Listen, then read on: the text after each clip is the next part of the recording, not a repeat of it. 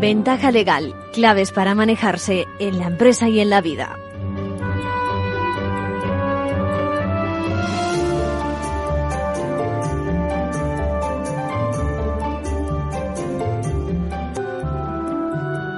Bueno, ya ven esta semana gran revuelo en el mundo financiero por esa noticia, eh, la sentencia del Tribunal de Justicia de la Unión Europea en el caso de la salida a bolsa de Bankia y esos inversores cualificados. Para que, bueno, para que nos explique más sobre el tema, vamos a llamar a Fernando Zunzunegui en un segundito.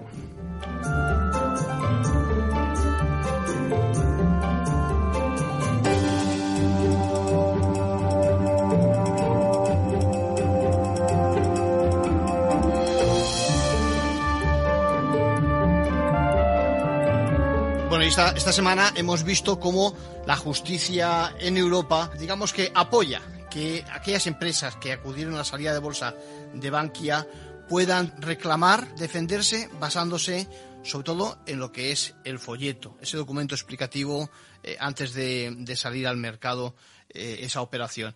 Para eso tenemos con nosotros al, otro lado del teléfono a Fernando Zunzunegui, eh, abogado. Fernando, ¿cómo estás?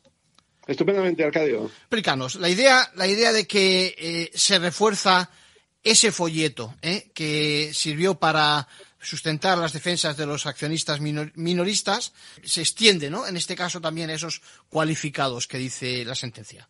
Sí, retomemos un poquito la, la historia de Bankia y su salida a bolsa. Sí. Es que el 3 de febrero de 2016 el Tribunal Supremo dice que como el folleto no reflejaba la imagen fiel, los minoristas mmm, podían recuperar su dinero.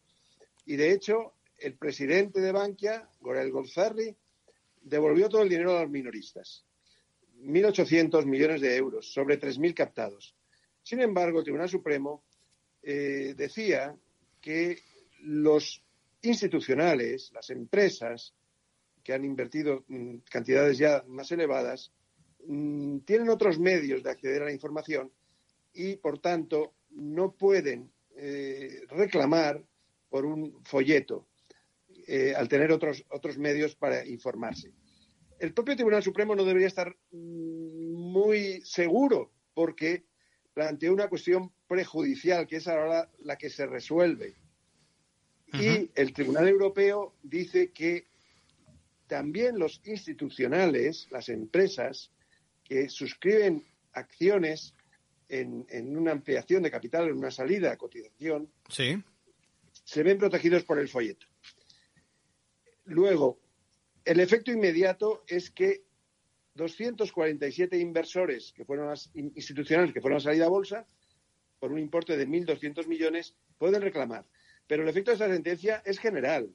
Es decir, cualquier inversor, con independencia de su condición, si es minorista o institucional o una empresa, si el folleto es incompleto o falso, no refleja la imagen fiel, debe ser indemnizado. Uh -huh. Y estoy pensando en los que fueron a la suscripción de la ampliación de capital del Banco Popular en junio de 2016. Otro caso, efecto. Y, y, y ahí hay una bolsa que se, que se cifra en mil millones de euros que podía el Banco Santander que reembolsar. Lo que, lo que permite también la, la resolución es, digamos, se analice, se mire con lupa si esos eh, institucionales o cualificados tuvieron más información, ¿no? Mm, y por lo tanto, si aún así apostaron por esta salida, digamos, estaban especulando.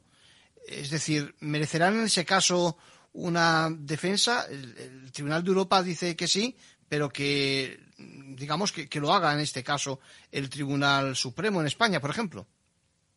Sí, esto son lo que queda excluido.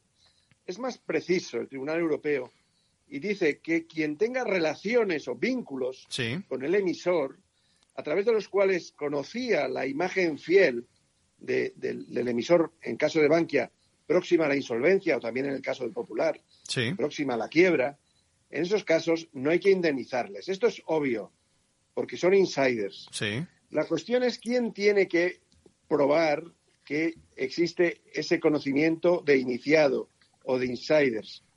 Aquí se invierte la carga de la prueba. Luego, en una demanda frente a Bankia o frente al Banco Santander por folleto falso, en ese caso será el banco demandado, en este caso CaixaBank eh, o Santander, quien tendrá que probar que el demandante tiene vínculos con, con, el banco, con el emisor, y a través de esos vínculos conocía la verdadera situación de la empresa en el momento de la suscripción. Bueno, yo veo, complicado que esa, esa, esa pugna, ahora ya casi diríamos interna, se solucione de una forma, no sé, transparente y que todos lo veamos en los tribunales, ¿no?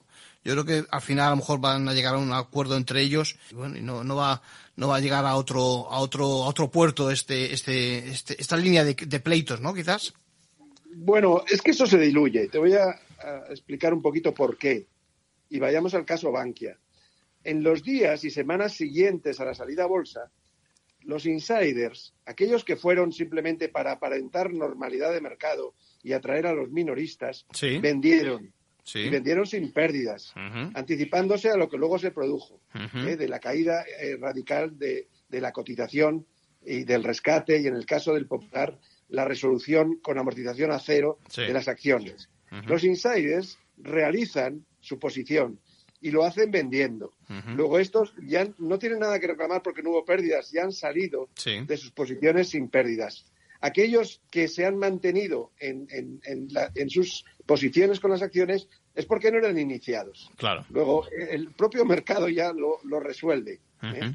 y, ya han salido de las posiciones sin pérdidas los iniciados. Pero es verdad que si queda alguno eh, y en, ese, en esa prueba de vinculaciones pues siempre cabe una estrategia extrajudicial de llegar a algún tipo de compromiso o acuerdo. Al final, Fernando, mi conclusión es que todos perdemos. Cuando digo todos, es todos los ciudadanos perdemos, porque de una forma u otra, cuando fuimos minoristas tuvimos que reclamar, los que lo hayan hecho fenomenal, cuando en este caso para el, problema que se está presentando ahora de los cualificados eh, te quedas fuera y demás, con ese, esa película auténtica que has contado, donde eh, los insiders vendieron nada más o a poco de, comprar, eh, de nuevo el que no es, eh, digamos, experto se ha quedado, ha, perdido, como decía al principio, ¿no te parece? Sí, pero yo soy optimista. Soy optimista porque tenemos un tribunal europeo que establece seguridad jurídica. El Tribunal Supremo español quiso hacer un recorte y decir, bueno, el folleto vale para unos, pero no para otros y ahora el Tribunal Europeo nos dice que el folleto vale para todos. Y si alguien va a adquirir acciones con un folleto que dice unas cosas, pero luego ese folleto es engañoso, recoge la información de forma incompleta o, falsa directamente, en ese caso cualquier inversor está protegido por la ley del mercado de valores. Y esto nos da seguridad jurídica y permite el desarrollo del mercado financiero. Tenemos, después de esta sentencia, un mercado más seguro y el Tribunal Supremo Español, pues bueno, tiene que ahora eh, dictar una sentencia rectificatoria para eh, acoger esta doctrina europea.